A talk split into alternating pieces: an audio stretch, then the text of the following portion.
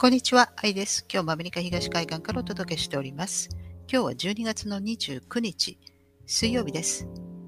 え WHO のですね、えテドロさんが、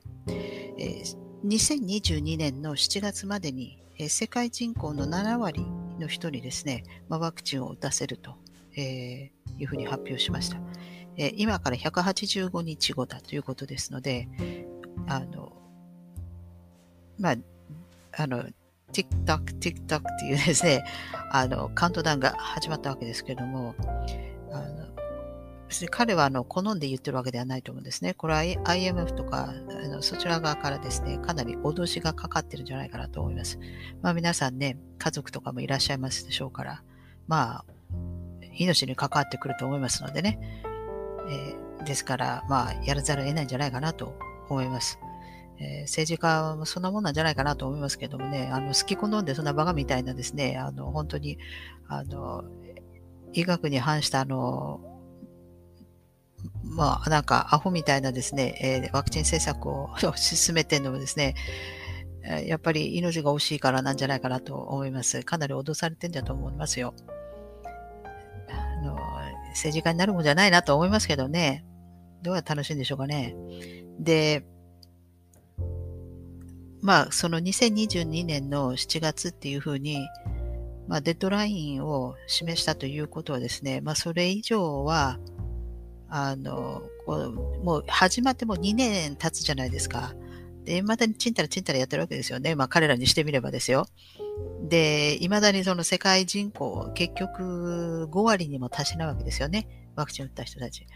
で、先進国はもうすでに7割超えているところがほとんどですから、まあ、これ以上数増やすようにもいかないわけですよ。それでも一生懸命ですね、必死こいて、あの、ですから年齢層を下げて、とりあえず上げてますけれども、接種あの接種率を。でも、まやはり打ってない、ですから、あの、一あのまあ、人口がまあまああって、あの全然あの接種率が上がってこない、まあ、例えばアフリカとかですね、まあ、そういうところを抑えれば、まあ、ほぼ、まあ、なんとか7割いくんじゃないかなと思いますけれども、まあ、これはですね、もうこれ以上、今も一生懸命オミクロン、オミクロンって言ってますけどね。だから多分オミクロンも南アフリカ当てつけるようにですね、あの、南アフリカからあの発生したっていうふうに言ったんじゃないかなと思います。南アフリカの中央銀行だって2019年のその中央銀行たちが集まった時にですね、そのグレートリセットを話し合った時にあの出席してたわけですから、それなのにその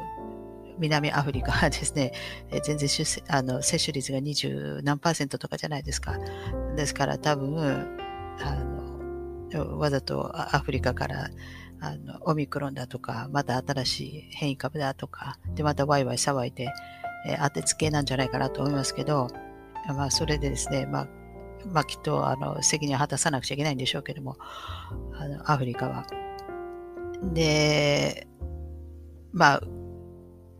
接種率を上げることによってですね、まあ、これはもう一つのあの金融リセットとあの関係してきますから、だから、あの、誰が打たせたいのかというのは中央銀行なわけですよね。で、まあ、何かに何が入ってるというのはまた別次元な話ですけれども、で、まあ、それが進んでないところ、まあ、アフリカですね。ですから、あの、かなりプッシュしてくるんじゃないかなと思います。もう先進国はこれ以上プッシュしてもですね、あの、そんなに、あの、もう上がらないでしょうから、もう打っちゃってますから、だあとはもう、とりあえずその、コロナの熱が冷めないようにですね、せめて来年の7月までは、なんかコロナだなんだあだかだって言ってるんだと思いますけれども、まあ、とにかく、あの、まあ、ここれ一つのもう世界戦争みたいなもんだと。だから今回戦争しなかったまあ、戦争すると、まあ、火器を使って戦争するとですね、あの従来の、あの、インフラとかが全部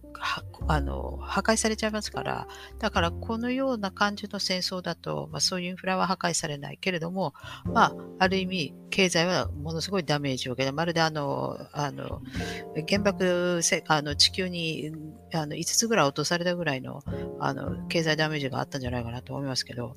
まあ、そのぐらいの経済ダメージとですね、え人も死んだと、たくさん死んだ。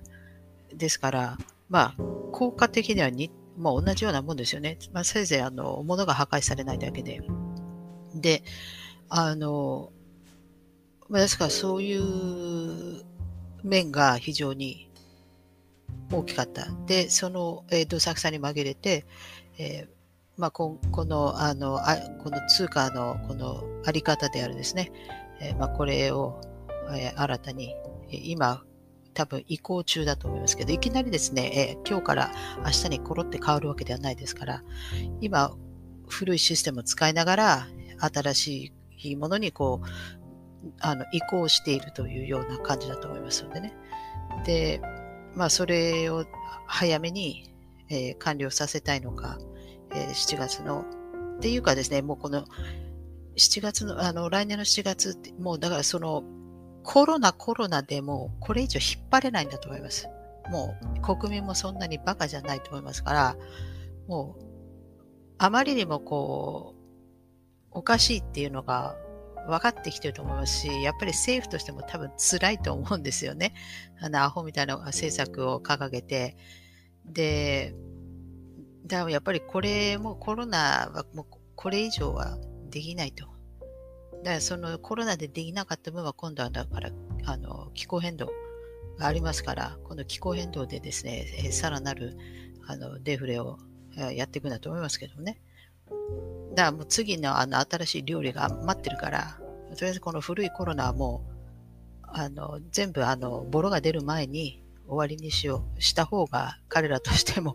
いいんじゃないかなとあの、いうふうになったんじゃないかなと思います。ですから、えー、来年の7月ということで、まあ、まあ、デッドラインを設けたわけですからね、WHO が。ですから、もしかしたら、えー、かなり、えー、接種率の低い国は、えー、もしかしたらかなり、えー、気が狂ったようにラストスパートであのワクチンワクチンって打つかもしれないですけどね。あのもう私たちはこの戦時中にいるということですね、やはり誰もが、えー、どんな形でもやはり苦しい思いをしますから、